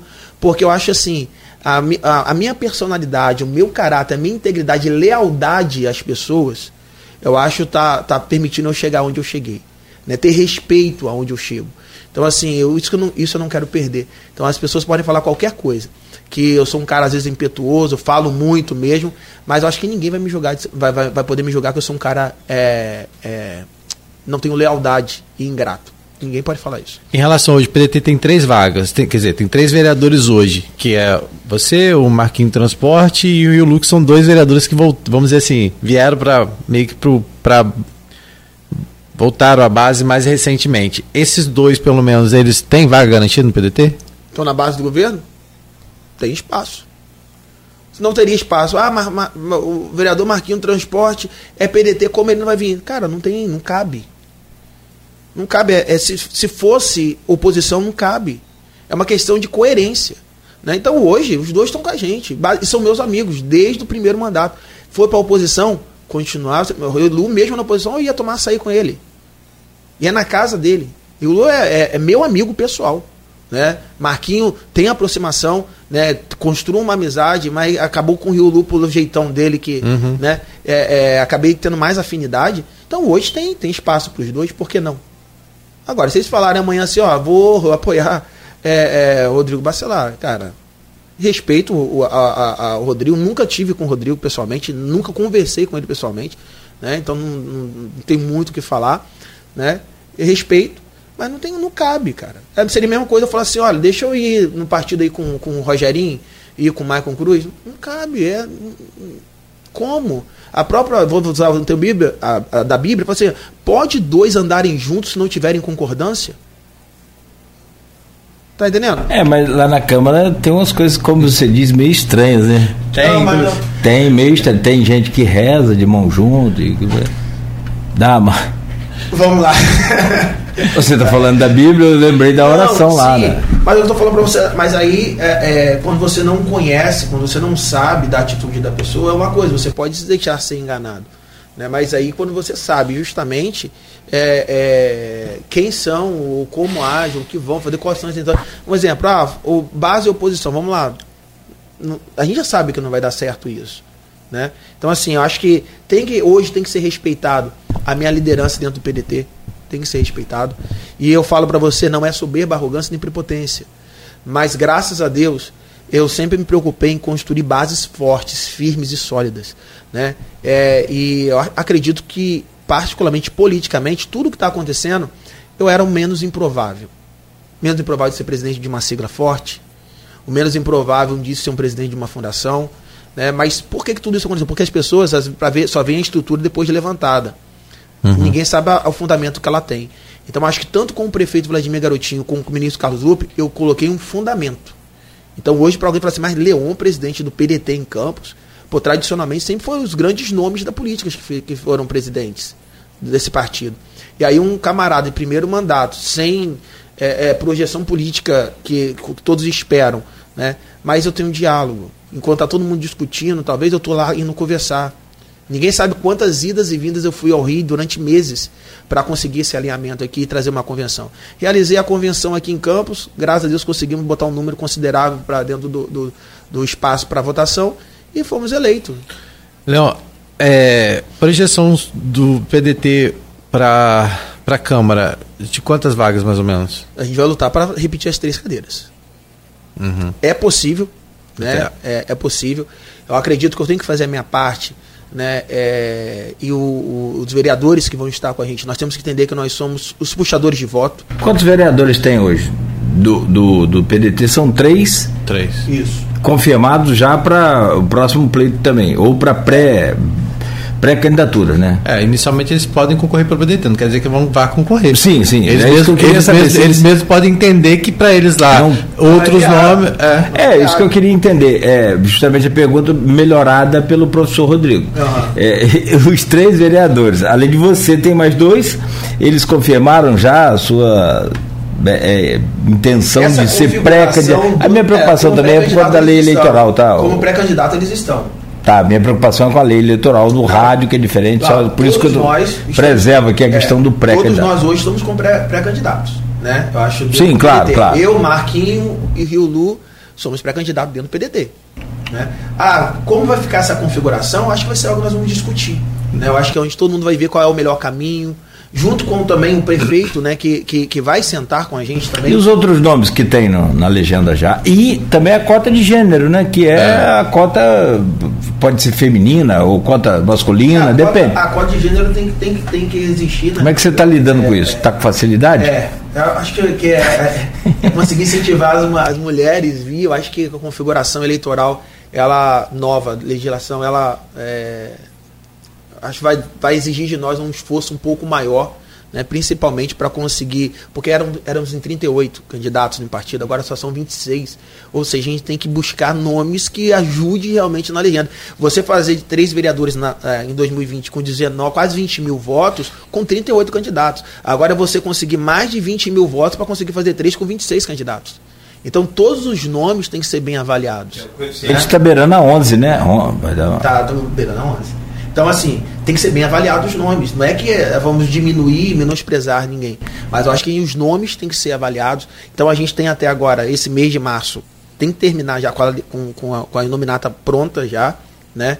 Está bem encaminhada? E, tá andando. Acho que de mulheres nós somos bem, né? Não vou falar o nome, mas acho que de mulheres a gente está com os nomes é, interessantes. Uma pode falar que é Odete Rocha. Não, Odete é certo, né? Porque né? Ela... É vice-presidente é. do, do PDT hoje aqui em Campos, né? É, é, é certo, então ela não teria problema. O outro não. É, né? Se a gente torce para que ela venha candidato, porque é um nome forte dentro da pauta que ela defende, conselheira tutelar. Né? É, ainda não está definido que ela vai vir, né? mas a gente está tentando convencer, porque eu acho que é um nome de mulher forte, ela é empoderada. Quem já viu o Manueli falando sabe como que ela é empoderada naquilo que ela fala e ela defende é, é, com convicção aquilo que ela faz. Então, assim, tenho, tive a oportunidade de conhecer Manueli desde meu primeiro ano de mandato, ainda mais é, como presidente do CMPDCA, e a atuação dela é, é excepcional nessa pauta. Da, não é porque eu quero que ela venha candidata, não, é porque ela é uma pessoa excepcional nas suas ações. E estamos tentando convencer. Né? Se ela vai aceitar ou não, eu não sei. Né? Mas, pelo menos, já afiliamos ela ao partido. Então, já é uma caminhada. É isso aí, muito bom. Não, não, porque eu, todo mundo sabe, a Câmara de Campos hoje não tem uma vereadora, são 25 homens.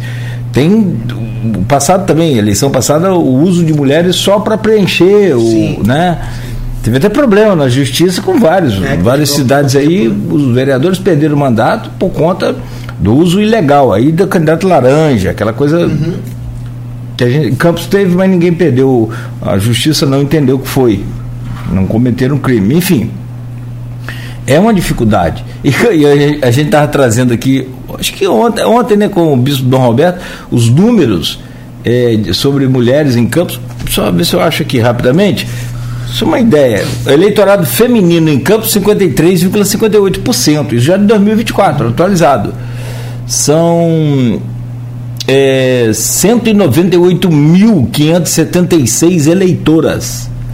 E 171.581 eleitores, que dá 46%. Quer dizer, são 7% praticamente a mais. é, de eleitor feminino. É, eu acho que, que isso vem muito também lá de trás, né? Onde a cultura. É, as mulheres hoje ganharam muito espaço, né? Mas ainda, se a gente for observar, esses espaços são muito delimitados ainda. Então é necessário a gente, como homens também, garantir esses espaços, permitir que essas mulheres briguem é, de forma igualitária, é, são capacitadas naquilo que fazem. Né? Hoje, realmente, quando a gente fala assim, uma Câmara sem, sem vereadores, sem vereadora, é muito difícil. Mas eu também sou muito franco no que eu falo. Qual dos 25 quer sair? Então, assim, vão ser 25 que querem permanecer, mas que é a favor que uma mulher entre, mas alguém tem que perder. Concorda comigo? Então, uhum. Então tem que ser muito franco. Não né? tem um discursozinho bonitinho, não. Então, assim, eu não quero. Falo assim, não, você vai sair para uma mulher entrar? Não, eu quero ganhar, que uma mulher entre. Mas mas não no seu lugar. Seja meu lugar. É, por exemplo, os três, se os três do PDT que estão lá, você está dizendo que são três vagas, aí os três querem, então né, os três vão lutar agora. Eles também. Agora, é, mas aí é aberto. Aí é, é, exatamente. Assim, eu, eu sou muito a favor, eu acho que tem que é, é investir. Infelizmente, é, ainda olha-se muito para as mulheres como se fosse minoria, não são. E tem uma potência, uma força, até porque, se você for ver, a maioria das pessoas que, que, que, que, que se destacam, né, elas se destacam, das mulheres se destacam, e elas conseguem fazer coisas que a gente não consegue fazer, habilidades que nós não temos. Então, acho assim, tem que ter uma mulher, eu acho que tem que ter representação, temos que ter dentro do governo mulheres também é, representando. Eu acho que, que, que vai mudar, eu acho que temos uns nomes potentes aí para ocupar uma cadeira esse ano aí, e estou torcendo para que isso aconteça. Que bom. Nós também queremos aqui, né, seja, já pensou, uma Câmara igualitária, né, com todos os gêneros, acho que é por aí. Meu caro Leon, são nove nove já. Quero muito te agradecer, né, Rodrigo, por hoje. Né, desejar você boa sorte lá nessa esse retorno seu à casa. De uma coisa é certa, de monotonia nós não vamos morrer. Se a lua já acabou a pendenga, Pode se preparar, vem aí a, a novela CPI da. Isso aí. tá certo, amigo. Boa sorte. Mais uma vez, obrigado por hoje. Um abraço lá na família, no seu filhinho, todos lá. E é, seja sempre bem-vindo aqui a essa casa. Obrigado, obrigado pelo convite, obrigado, Rodrigo aí. Me coloco à disposição, como sempre, né? É, vocês. Eu falo que vim para cá tem que vocês que eu muito, né? Mas é, não fujo de, de, de, de, de responder nada vou estar sempre à disposição para isso. Às vezes tenho contato com o Rodrigo quando entra em contato comigo aí. Aquilo que eu puder ajudar e, e contribuir vai ser sempre bem-vindo e que vocês continuem sendo um, um, veículo de comunicação que de utilidade pública, né? Porque hoje, infelizmente, está escasso na nossa cidade. O negócio tá bravo. Não, só te, te lembrar e, e, e, não é cobrar, mas assim, eu, eu não tenho, infelizmente, é, a gente sente muito na pele quando a gente sofre aquilo, né? Mas eu procuro, não que seja exemplo para ninguém, não, mas assim, eu procuro ter essa empatia do que, que é ter um, uma criança é, atípica, uma criança especial em casa. Então, quando eu, eu ouvi você falar da ecoterapia, tenho vários amigos que têm e que precisam da ecoterapia e que têm resultados fabulosos, fantásticos, cara. Então, quando você falou, e tem uma ecoterapia lá no.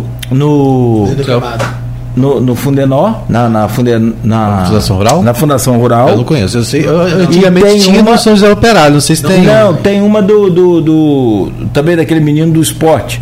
Tá eu acho que tem uma na UENF. Também, então, essa do não, é esporte. do para esporte. Do para Não. não. Do para esporte também tem, do Rafael eu não sei. Mas essa, esse menino do, do, do subsecretário de, de, de daqui da Fundação Luciano, de Esporte. Luciano Viana. Não, Mantena. Mantena. Também tem, também tem. tem, ele tem, acontece sim.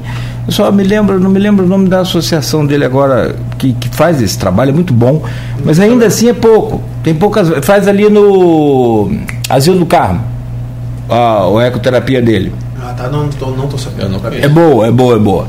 Pode é, acreditar. É, assim, gente, Mas é bom, você anunciou isso no começo do é, programa, então. Continuar trabalhando, isso é, é o que eu falei, é o resultado do governo.